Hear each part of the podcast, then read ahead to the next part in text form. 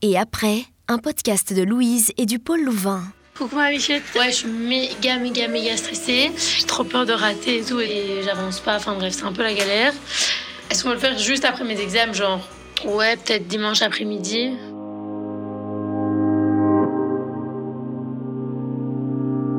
Ça, c'est Camille. Camille, c'est une super bonne copine. Et vous l'aurez compris, elle est souvent très anxieuse, très stressée, surtout quand viennent les examens. L'échec, le regard de l'autre, le regard qu'elle a aussi sur elle-même. Il y a un petit bout de temps, je l'ai croisée en baladant en forêt et ça m'a marqué. Elle avait les larmes au bord des yeux et des cernes jusque par terre. Elle me disait que son blocus était super intense, qu'elle venait de faire une crise de larmes et qu'elle prenait l'air pour pouvoir se calmer un peu. Ça m'a fait de la peine de la voir comme ça. De la peine parce qu'en fait au départ, et la plupart du temps, on fait des études pour se former pour quelque chose qui nous passionne, pour apprendre des choses qu'on a envie, pas pour vraiment se retrouver complètement démuni au point de ne plus dormir, de ne plus manger, voire même de ne plus s'aimer. Dans un rapport de l'UC Louvain, il y aurait eu au printemps 2021 60,5% des étudiants et étudiantes qui déclaraient être beaucoup ou fortement stressés. Plus de deux tiers. Camille, elle touche du bout des doigts maintenant la fin de son parcours et elle a trouvé des petits trucs et astuces et puis surtout, ben, elle a des super beaux messages à vous faire passer. Je m'appelle Marion et vous écoutez et après.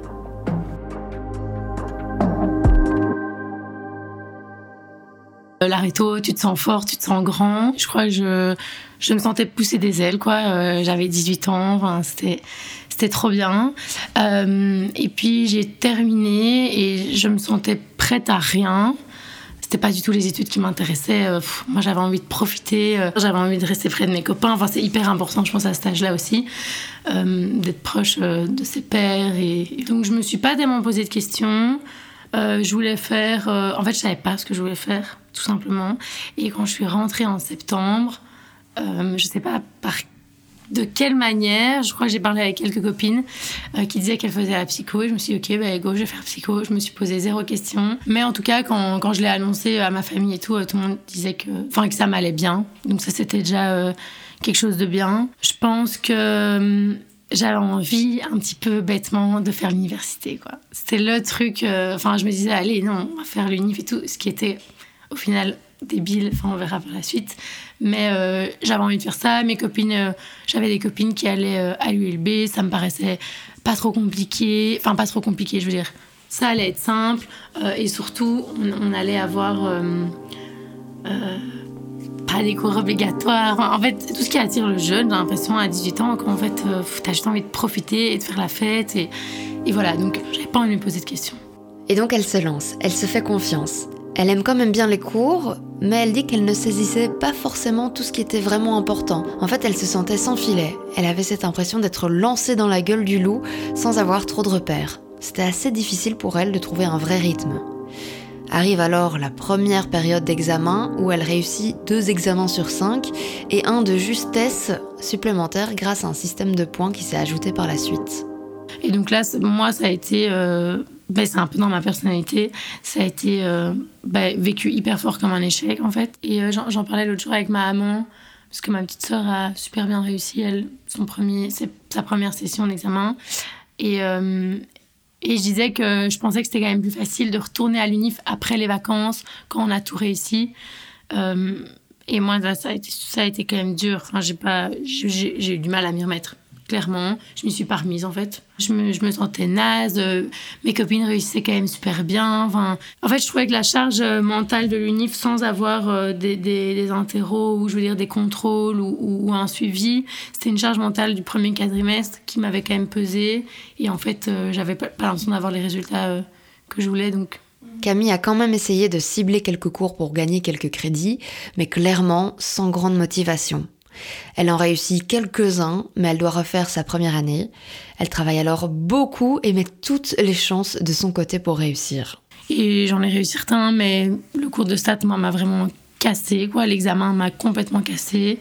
Et là, ça a été la dégringolade. Là, vraiment, j'en pouvais plus, j'y avais plus de sens. J'avais l'impression que j'y arriverais jamais. J'avais pas mes 60 crédits, j'en avais marre. J'en avais genre 45, mais là, j'en pouvais plus. J'avais perdu du poids quand même aussi, beaucoup, vraiment pas mal. Euh, ouais, du coup, euh, toute cette question de la nourriture et tout, euh, cette besoin de contrôle, et visiblement, c'est la seule chose que j'arrivais à contrôler, je pense, à ce moment-là. Enfin, ouais, ça, ça n'allait plus. J'étais, en fait, j'étais déprimée, quoi. Je trouvais plus de sens. Je, je, voyais tout le monde avancer. Moi, j'avais l'impression de faire du surplace. Et en fait, euh, il y a aussi toute l'estime de soi là-dedans où en fait on se sent bête, euh, on se sent un peu débile, quoi. On se dit, bah, pourquoi moi j'y arrive pas? Est-ce que je suis conne? Enfin, vraiment pour utiliser des mots un peu plus forts, mais c'était vraiment la question que je me posais alors on peut tout remettre euh, sur moi en mode bah oui évidemment je j'arrivais pas à, assez euh, j'étudiais pas assez ou en tout cas pas de la bonne manière parce que je sais pas si la deuxième année j'ai pas assez étudié mais surtout pas de la bonne manière mais en tout cas ça a bousillé. Je sais pas si c'est moi qui me suis bousillé ou si c'est euh, l'unif ou si c'est les deux. Enfin voilà il y a un tas de choses qui ont fait que mon, estime de moi ma confiance en moi c'était c'était une cata. Je suis triste enfin entre guillemets je suis triste il y a une certaine pression où il faut réussir, machin. Et bah oui, moi j'ai maintenant j'ai 25 ans, je suis en master 1.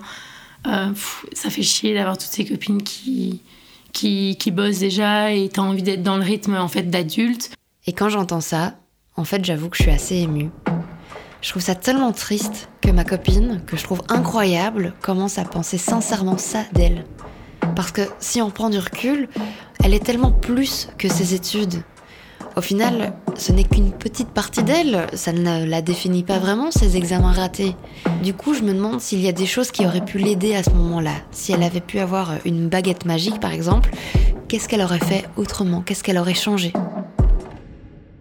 À ce moment-là, euh, ça aurait pas pu, entre guillemets, se passer mieux d'avoir... Euh, j'ai été voir une orientatrice qui m'a hyper fort euh, aidée. et ça, c'était vraiment elle m'a rassurée. Et oui ça a été super dur. Et, et j'ai pleuré avec elle. Et elle m'a posé des questions en fait qui étaient tellement euh, je trouve sensées de me demander mais en fait dans 5 ans dans 10 ans qu'est-ce que ça te fera d'avoir raté ces deux années? Euh, et donc évidemment j'étais hyper émue et ça restait dur. Mais je me rendais compte qu'en fait dans 10 ou dans 15 ans ça ça changerait plus rien. Donc elle m'a vraiment aidé à relativiser là-dessus. Euh, et puis elle m'a dit ben on a fait des tests et il y avait l'architecture d'intérieur et la psycho qui ressortait. Et, voilà, elle, elle m'a conseillé d'aller à Mariaps. Mes parents ont fort aussi poussé pour Mariaps parce que voilà, j'avais quand même envie d'avoir un, diplôme plus que le CESS. Et, euh, et voilà, et puis là, euh, j'avais normalement une seconde session pour avoir mes 60 crédits. Et, euh, et là, pour moi, tout s'est passé entre guillemets de la meilleure manière. J'avais clairement besoin de me reconstruire quand même là-dedans.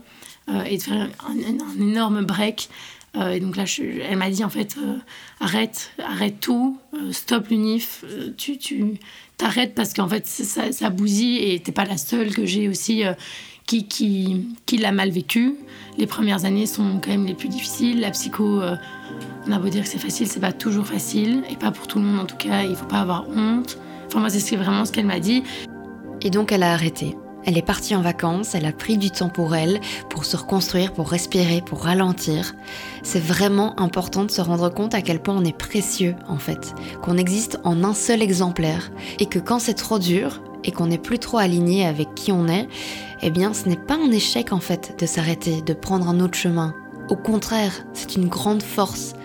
L'autre chemin de Camille, eh bien c'était Marie Apps, une haute école qui propose un bachelier en psychologie. Et là, c'était la vraie révélation pour Camille. Ce qui m'a beaucoup aidé et ce qui m'a fort marqué au début, c'est les unités en haute école, avec des sous-unités du coup, avec des petits cours. Et donc, en fait, ça reste quand même beaucoup de matière quand on voit une session euh, d'examen, je veux dire, euh, en haute école. C'est énormément d'examens. En deux semaines, tu as examen tous les jours. Et parfois, oui, c'est des matières de 50 pages. Parfois, c'est des matières de 150 pages. Donc, ça reste un rythme assez intense. ce qui change fort, c'est qu'en fait, euh, sur ta matière statistique, si tu as trois sous Enfin, si je veux dire, si trois unités divisées, ben, en fait, ça te permet d'en réussir une dans laquelle tu es plus forte et une autre, clairement, que tu rates. Mais je trouve en fait que c'est mille fois plus encourageant. Puis qu'il y a une présence des profs, il y a un côté beaucoup plus pratique qui donne un sens en fait à ce qu'on fait. Euh, et moi, euh, ben en fait, je suis arrivée à Mariefs, c'était le Covid, donc c'était quand même des années, parfois, je pense, pour certains étudiants, vraiment pas faciles. Euh, Mais en fait, on a eu une chance incroyable d'avoir des stages. Et moi, je disais, bah, c'était en bac 2. Euh, ben, en fait, moi, le, fait d'avoir un stage en bac 2, ça m'a, ça lancé complètement dans mes études. Et, en fait, après, enfin, je veux dire, entre guillemets, j'ai. Allez, non, je pas, pas pour me vanter, mais j'ai, fait des flammes parce que je me sentais investie, j'avais envie de bien réussir, que j'avais envie d'apprendre. Et euh, enfin, voilà. Eh bien, ça fait du bien d'entendre l'histoire de Camille. Et les trois ans de bachelier en haute école lui ont vraiment fait un bien faux. Et puis, plus tellement de stress en fait. Enfin si, seulement le bon stress, celui qui te donne un petit peu d'adrénaline pour concrétiser tes projets, la petite boule de feu là qui se trouve dans les tripes. Mais une fois sortie, en fait Camille, elle voulait pas s'arrêter là. Elle est retournée à l'université pour faire son master en psychologie clinique. Et c'est à partir de ce moment-là que le stress a commencé à devenir de plus en plus envahissant, jusqu'à redevenir les crises d'angoisse qu'elle avait connues au début pour moi, c'était un énorme défi. Et du coup, ben, cette orientatrice que j'ai été revoir en disant je retourne à l'ULB, c'est un peu la panique, et qui m'a vraiment dit, et ça, ça m'a aidé. Et bon, je pense que peut-être que tout le monde se le dit. Moi, je me l'étais jamais dit de cette manière-là. Si, pour Mariette, je m'étais dit, en fait, maintenant, j'ai plus le choix. C'est ça ou c'est rien. Donc, juste, tu te bouges et, juste, t'as plus, plus d'autres options. Et ça m'a aidé, visiblement. Et elle m'avait dit, tu donnes tout jusqu'à jusqu'au août. Tu, tu te poses pas une seule question, tu donnes tout du début à la fin. Et ça a été hyper dur. Ces 60 crédits, c'était me prouver quelque chose. Plus qu'autre chose, c'était me dire en fait, t'es pas bête, euh, tu peux y arriver. Euh, et, et, voilà. Heureusement, ça a payé parce que j'ai réussi. Mais c'était euh, ouais, c'était insomnie avant les examens, enfin, des pleurs la nuit. Enfin, c'était vraiment une grosse, grosse anxiété. Et et puis un, manque de confiance en soi. Je ne dis pas que c'est que l'université qui a fait ça, loin de là. Je pense que c'est plein, plein de choses, c'est une multitude de facteurs, mais euh, ouais, des fois où je rentrais en pleurs, j'étais presque irrécupérable euh, en me disant j'ai raté cet examen et tout, que finalement, en fait, je réussissais, mais parce que, parce que j'ai quand même beaucoup perdu confiance. C'était à là, c'était pour l'année passerelle. Aujourd'hui, Camille, elle est en Master 1, elle commence à toucher du bout des doigts la fin. Et pourtant rebelote. Cette dernière session est encore bien intense émotionnellement, pour un examen en particulier. Et comme j'ai vu Camille juste après sa session, eh bien c'était encore bien frais dans sa tête. Mais je pense vraiment l'avoir raté pour le coup. Euh, j'en fais des cauchemars encore toutes les nuits. Et là, j'ai pleuré parce que avant, parce que j'étais super stressée et que je me disais merde, enfin qu'est-ce que j'ai fait de mal? Et en même temps, c'était un cours, je savais qu'il allait être compliqué, donc je l'avais bossé. Mais voilà, je me rendais compte que c'était pas de la bonne manière, que qu'il y avait un truc, il y avait un déclic qui s'était clairement pas fait. Et par après, j'ai pleuré parce que dégoûtée en fait euh, de me dire que parfois, je pense que des examens, pas tous, parce qu'il faut pas remettre toute la faute sur l'UNIF, mais je pense que parfois des examens ne sont pas représentatifs de notre étude. Il y, a plein d'autres facteurs qui entrent en compte et que moi, je pense qu'à certains moments, ça m'a vraiment complètement bousillé dans ma confiance en moi. Euh, et là, j'ai vraiment été euh, révoltée après cet examen en me disant, en fait, en fait, non, ça, ça représente, enfin, ça ne veut rien dire sur moi, ça veut rien dire sur mon intelligence, sur ma capacité à étudier, parce que je pense que je peux réussir des examens, j'en suis tout à fait capable. Et donc, il y a quand même une évolution qui se fait et tout un travail qui se fait. Donc, ça, c'est hyper positif, même si ça reste bon, paradoxal, parce que d'ailleurs, c'était un cours sur l'impact du stress et ça m'a foutu plus de stress qu'autre chose, cette histoire. Franchement, pour le coup, euh, et je me suis dit, en fait, c'est pas pour le coup et pour une fois, c'est pas comme moi parfois. Et ça, j'en suis personnellement convaincue. J'avoue que ce n'est que ma vision des choses, mais je trouve que c'est assez facile de culpabiliser l'autre de ne pas pouvoir s'en sortir. Et quelque part, eh bien, je suis assez contente que Camille, elle soit en colère. Parce que la colère, eh bien, c'est une émotion de défense, et que par conséquent, bah, elle se défend d'une situation qui est assez injuste. Donc à nouveau, et vous savez, comme cette question, elle revient souvent dans les épisodes et après, si elle avait le pouvoir de changer les méthodes d'enseignement, qu'est-ce qu'elle proposerait de différent? Mais je ferais plein de choses autrement, mais on me dit toujours que oui, on est trop et que j'ai l'impression que c'est juste, pour moi, on n'essaye pas de chercher, de trouver une solution. Je, ne veux pas être biaisée un peu par mon histoire. Euh, euh, et j'ai envie de rester nuancée, mais je pense quand même parfois qu'il y a quand même un un manque de pratique et un manque de sens dans les examens et un manque de jugeote. J'ai l'impression qu'on nous demande même pas de réfléchir en fait. Et, ça, je trouve que c'est dommage. Faire des examens à questions ouvertes, évidemment, c'est beaucoup trop compliqué pour les profs et je pense que on l'a bien compris, c'est plus une option. Mais euh, mais il y a un moment, il faut se mettre un peu à jour parce que savoir quel pourcentage de population est en dépression, ben en fait maintenant euh, on a accès à tout avec notre téléphone donc dans l'immédiateté euh, notre ordi. Et donc il y a un moment où je me dis en fait euh, pourquoi pas dans des cours comme ça? Et je, je demande pas un truc facile mais juste un truc un peu intelligent. Et j'ai eu des, des cours cette année à questions ouvertes hyper durs je pense qu'ils nous ont tous fait pleurer je sais pas si je l'ai réussi mais en fait, ça fait du bien de dire, je dois savoir le reformuler, je dois pouvoir le mettre en application, en fait. Ça me rend dingue parce qu'en fait, euh, parfois, je pense qu'il y a des gens en master qui n'ont pas pu avoir de stage, ou en tout cas au début de master 1, qui n'ont pas pu avoir de stage comme nous, on a, comme nous, on a eu à Mariavs. Et il y a clairement, euh, moi, je trouve des choses essentielles dans notre pratique et notre formation qui manquent. Alors on dira toujours que oui, mais les universitaires, ils, apprendront très vite. Euh, ok, mais euh, moi je trouve que c'est quand même. Enfin, déjà, ça pose quand même question, je trouve, ça, ça n'empêche pas. Et, en fait, euh, je trouve qu'avant le Master 1, on pose aucune question euh, un peu plus sur l'essentiel, en fait, sur notre futur métier, en fait. En tout cas, Camille, c'est ce qui l'a fait avancer. Le sens derrière l'apprentissage, et pas juste ce bourrage de crâne, entre guillemets, comme on a parfois l'impression d'avoir. Je ne sais pas vous, mais je trouve qu'au fur et à mesure de son histoire, en fait, Camille, elle prend de l'assurance. Ça s'entend même rien qu'à sa voix. Elle prend du recul et finalement, pour stopper ses crises d'angoisse et ce stress envahissant, eh bien, elle met en place des petites choses sans même s'en rendre compte. Qu'est-ce que je mets en place? C'est une bonne question. Ben, J'essaie de relativiser beaucoup, de. Et en fait, surtout de me dire que j'ai pas le choix, que c'est comme ça, et que c'est un peu dur, avec... peut-être être un peu dur avec soi-même, mais c'est juste de, se dire que étape par étape aussi, j'essaie de plus voir euh, petit bout par petit bout, euh, cours par cours, euh, chapitre par chapitre. Je divise bien mes chapitres aussi, ça, ça pas mal.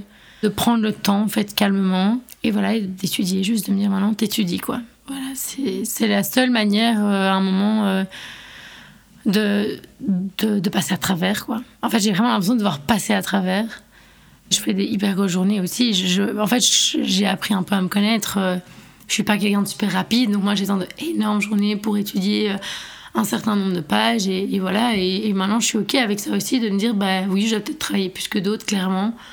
Moi, quand une copine me dit ah, j'ai compris enfin la structure de cours, ben moi j'ai déjà lu le cours deux fois et, ben non, ça m'a pas du tout sauté aux yeux et, en fait j'accepte et je me dis ah bah t'es chaud m'expliquer et en fait elle m'explique et voilà, c'est juste aussi, euh, j'essaie de relativiser avec le fait que, bah oui, je suis peut-être pas une flèche, je suis pas non plus, je pense, une grosse débile. Et ce qui est important aussi, c'est de développer euh, plus ces, ces, skills de, ben, dans la pratique. Et ça, je pense que. Enfin, je me sens à ma place quand même dans, dans mon futur métier, mais peut-être moins à ma place à l'université. Moi, je trouve que l'UNIF, c'est fait pour les gens qui sont euh, stratégiques. C'est au plus efficace, au plus. Enfin, après, bien sûr, il y en a qui excellent.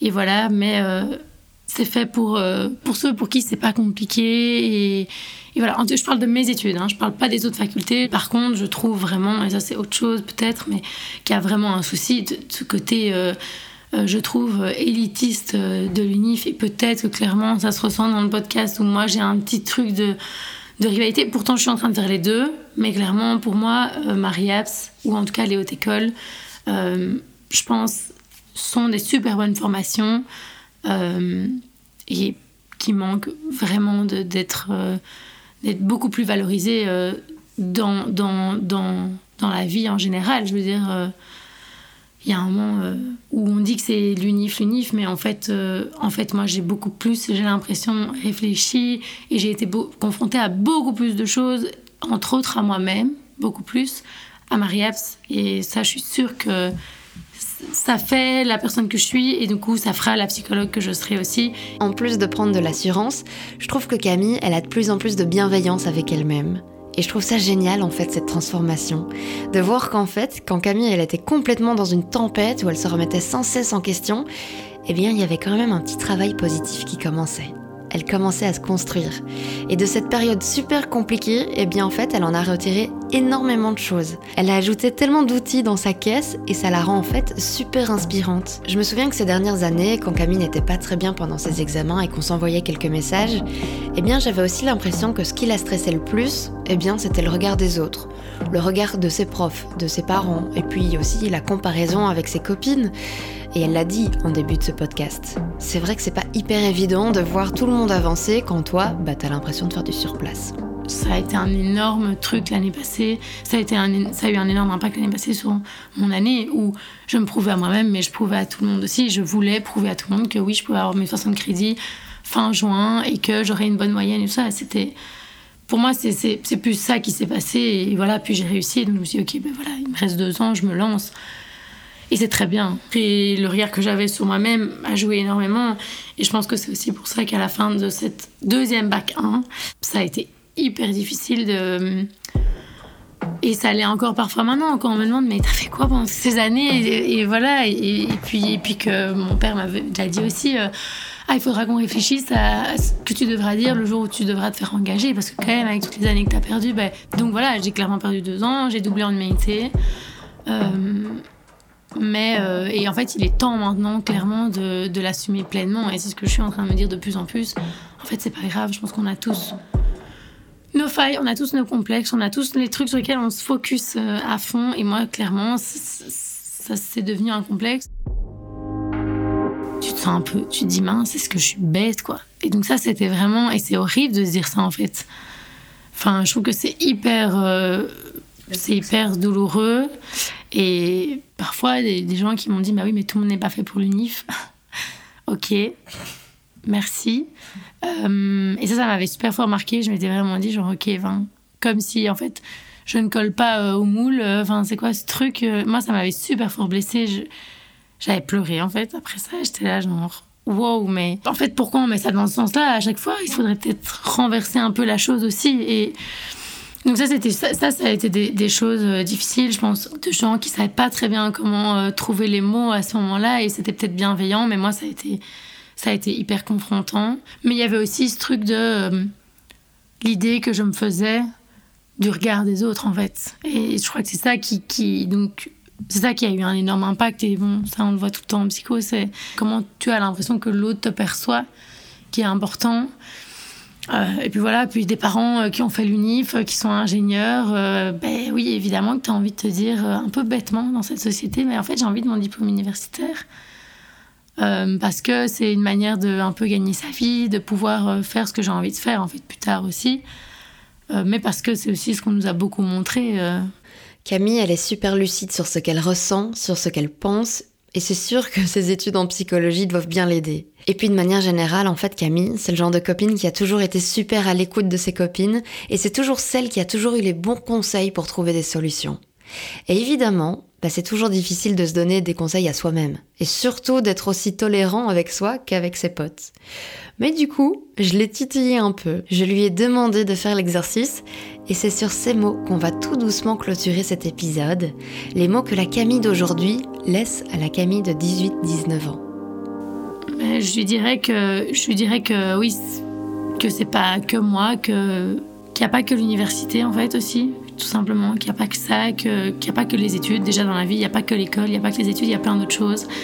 Euh, il faut aussi à un moment valoriser ça. Euh, moi, c'était mes amis, mes potes. Euh, c'est d'être épanoui dans ce qu'on fait et ça, c'est pas, je pense, donné à tout le monde.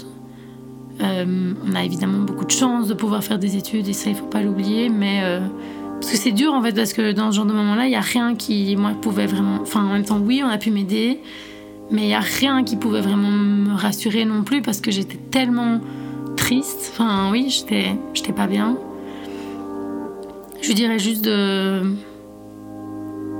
de pas tout reposer sur l'UNIF, de pas euh, se mettre euh, une pression ou de pas se dire qu'il il euh, y a que ça et, que c'est l'élite intellectuelle, qu'il y, a plein d'autres choses déjà. et, et, voilà, et en fait, de, de faire. oui, de pas avoir peur de, déjà de rater. Et puis en plus d'aller en haute école et de voir et en fait de faire un peu petit à petit et de prendre confiance en soi doucement au lieu que d'aller faire un truc pour se prendre en fait un mur ou un TGV dans la tronche. Et euh, je dirais juste qu'en fait c'est pas grave et qu'il faut pas se comparer. Mais en fait c'est tellement difficile quand on est plus jeune aussi d'avoir ce recul là et ce... on est dans l'irrationnel quoi.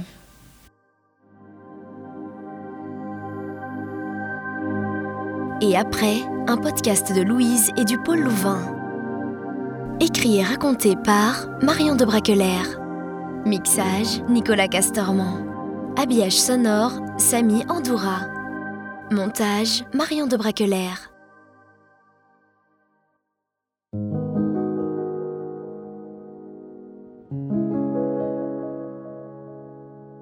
Ce que vit Camille est intense. Et même si elle commence à trouver les outils pour pouvoir canaliser son stress, je me suis dit qu'il était quand même intéressant de se rappeler ce qu'était le stress au final. Et comme Camille l'a dit, bah, la gestion du stress, c'est même un sujet abordé dans ses cours de psycho.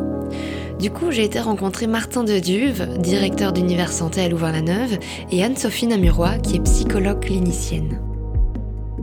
Rappelons-nous d'abord que le stress est une réaction physiologique normale. Heureusement, les êtres humains sont dotés de cette capacité euh, de réagir par le stress parce que le stress va mobiliser en fait nos capacités, euh, va nous permettre de fuir en cas de danger, va nous permettre de, de, de trouver l'énergie nécessaire à réaliser l'une ou l'autre tâche.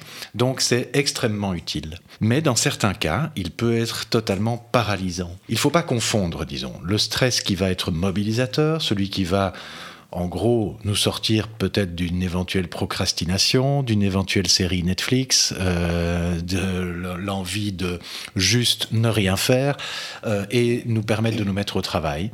On a toutes et tous déjà connu ça, hein, ce moment où, euh, bah, sous stress, on se dit bon allez, il est vraiment temps que je m'y mette.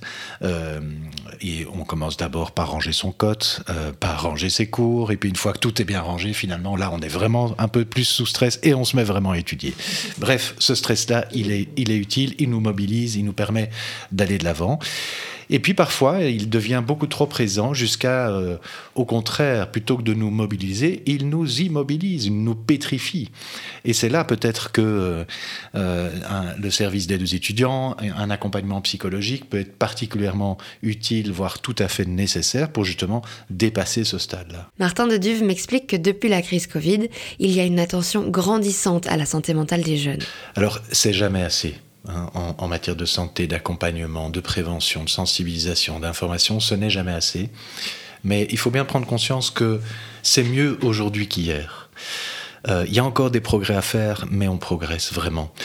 Euh, moi, je vois dans, dans, mon univers professionnel que la santé mentale prend de plus en plus de place, et c'est une excellente chose. Euh, en promotion de la santé, la promotion de la santé mentale prend aujourd'hui plus de place dans les facultés, dans les universités, dans les hautes écoles. Les dispositifs d'aide à la réussite sont de plus en plus nombreux, sont de plus en plus soutenus. Euh, c'est une préoccupation grandissante des institutions.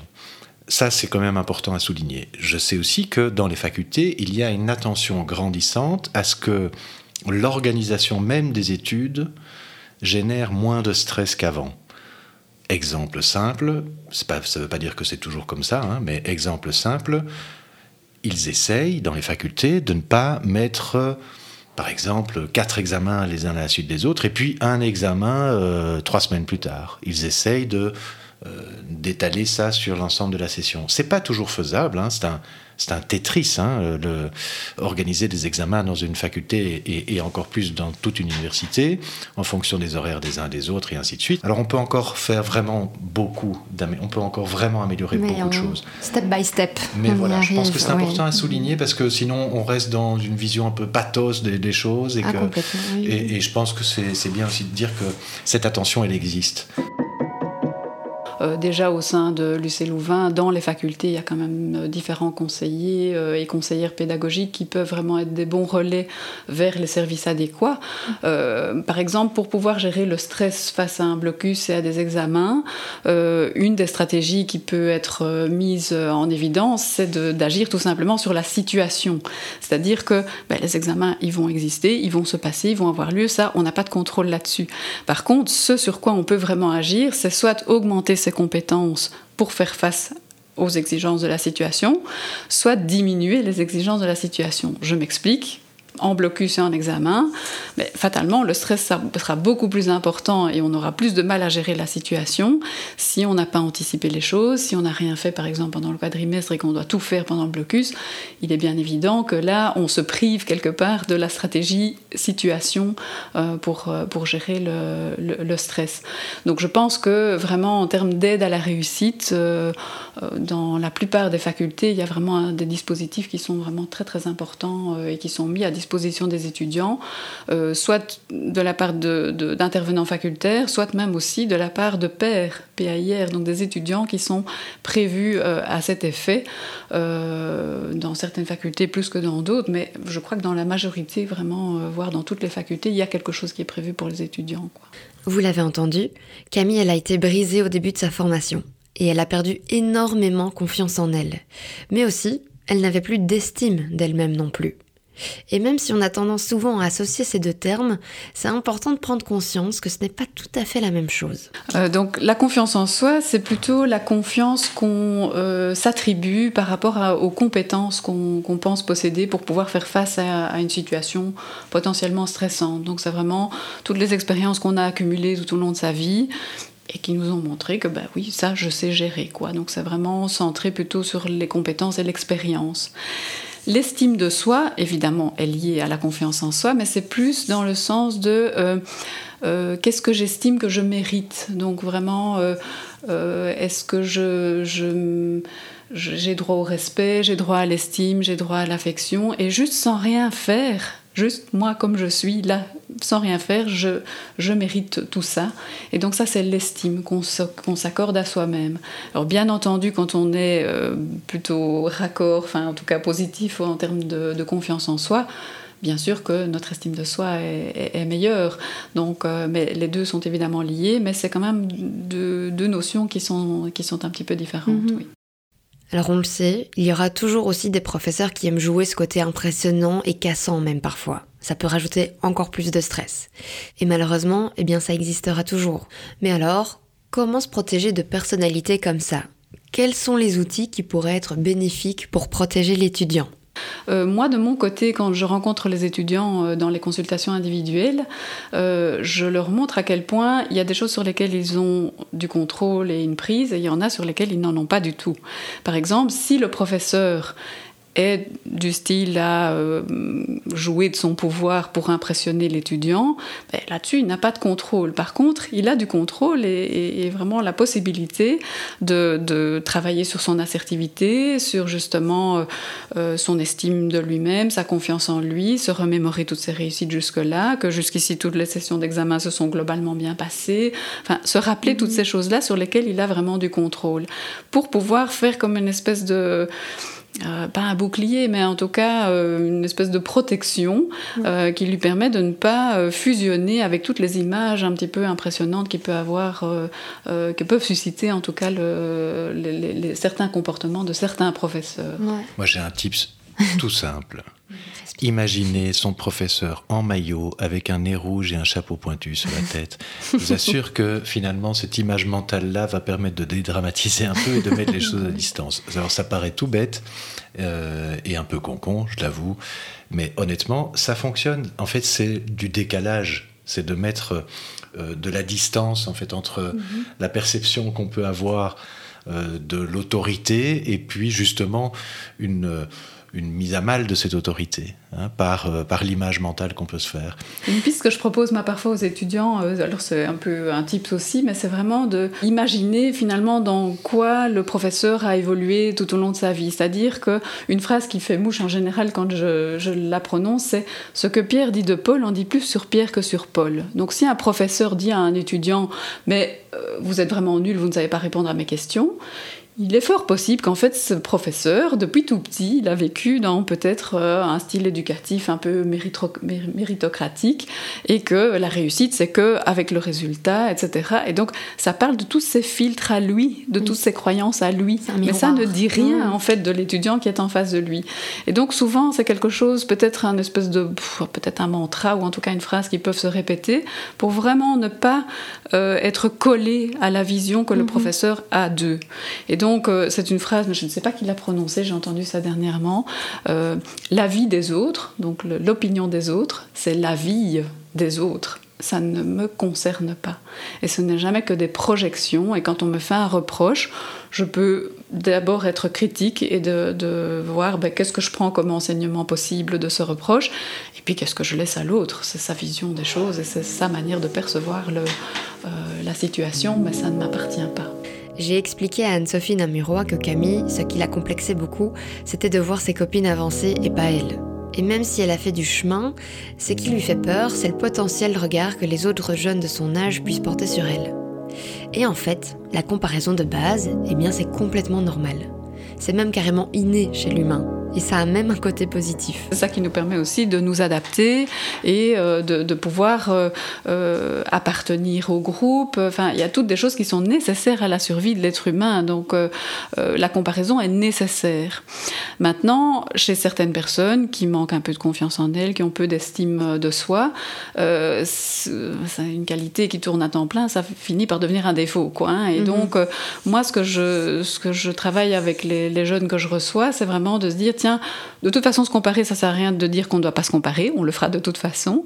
Mais ce qu'on peut faire, c'est vraiment de se dire, tiens, cette personne-là, que j'ai tendance à visualiser comme plus positive ou meilleure que moi, etc qu'est-ce que je vois dans ces comportements, ces décisions, etc., qui pourraient être inspirantes pour moi et que je pourrais me dire tiens, je vais expérimenter et je vais tester ce que ça donne dans comment est-ce que je m'approprie quelque part une mhm. source d'inspiration.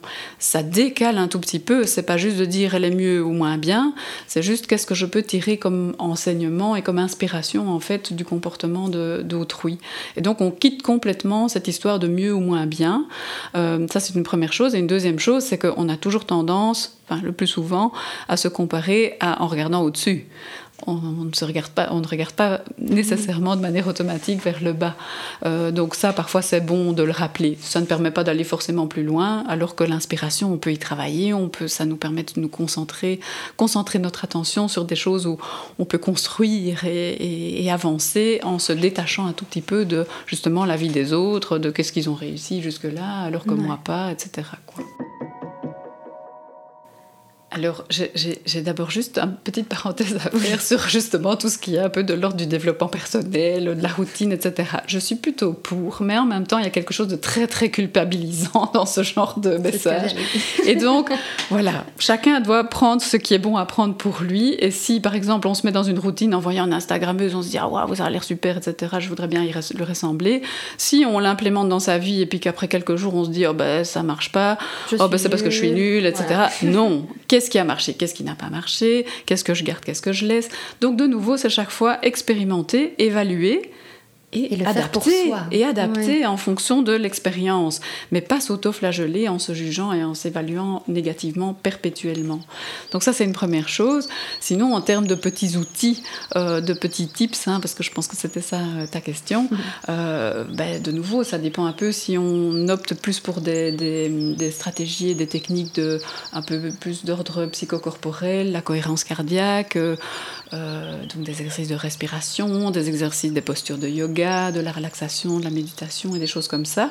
Simplement aller marcher, même quelques minutes, parce que marcher, il ne faut pas forcément aller faire deux heures de rando. Hein. On peut très bien prendre quelques minutes pour faire le tour du bloc. Quand elle reviendra, elle aura régénéré une partie de ses ressources, donc elle sera beaucoup plus à même de se remettre au travail. Et une tâche inachevée, ça porte d'ailleurs un nom, ce processus-là, qui m'échappe à l'instant, euh, une tâche inachevée, on a beaucoup plus facile à se remettre dedans, parce que l'air de rien, elle a continué à processer dans notre cerveau pendant qu'on était au repos. Et donc, ça va lui permettre d'être tout à fait opérationnelle et elle n'aura pas du tout perdu du temps.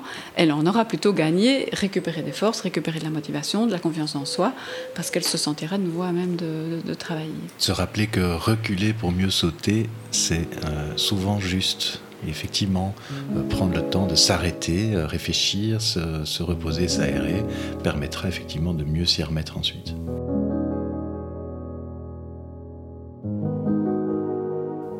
Pour aller plus loin, il y a évidemment le site d'Univers Santé que tu peux aller découvrir, univers-santé.be, ou alors tu peux t'adresser au service d'aide aux étudiants, que ce soit pour un rendez-vous individuel ou encore pour participer à un ou plusieurs ateliers qui sont organisés entre autres sur la gestion du stress.